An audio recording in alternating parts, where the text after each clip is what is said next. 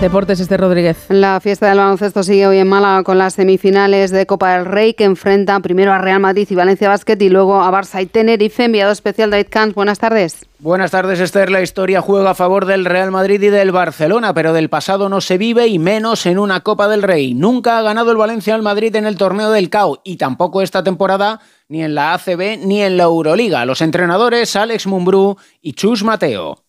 No solo está más acostumbrado a jugar finales, sino el equipo está confeccionado para ganar la Copa del Rey, ganar la Euroliga, ganar la Liga CB. Vamos a ver si la manta nos puede cubrir lo máximo posible.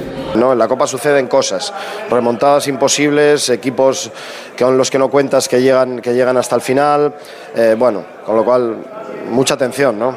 El Valencia sueña con la sexta final de su historia, el Real Madrid que acumula 11 semifinales consecutivas y a las 9 el Tenerife quiere luchar también contra la historia porque tampoco ha ganado nunca al Barcelona en una Copa del Rey. Los dos colosos, por tanto, buscan reeditar aquella final del 2014 también aquí en Málaga. Tenemos también fútbol con la continuación de la jornada 25 y Barcelona y Atlético de Madrid afrontando sus compromisos domésticos antes del reencuentro con la Champions. El Barça visita al Celta, el Atlético recibe a Las Palmas. También veremos unos Asuna, Cádiz y un Valencia, Sevilla. Lesión muscular de Ander Herrera baja en el Athletic para jugar contra el Girona el lunes en el partido que cierra esta jornada. El Real Madrid entrena sin Bellingham y sin Rudiger. El líder prepara así su partido el Rayo Vallecano mañana en Vallecas para el debut de Íñigo Pérez en el banquillo del conjunto vallecano. Y la selección masculina de waterpolo se ha adjudicado el bronce en el Mundial de Doha al derrotar en la final de consolación a Francia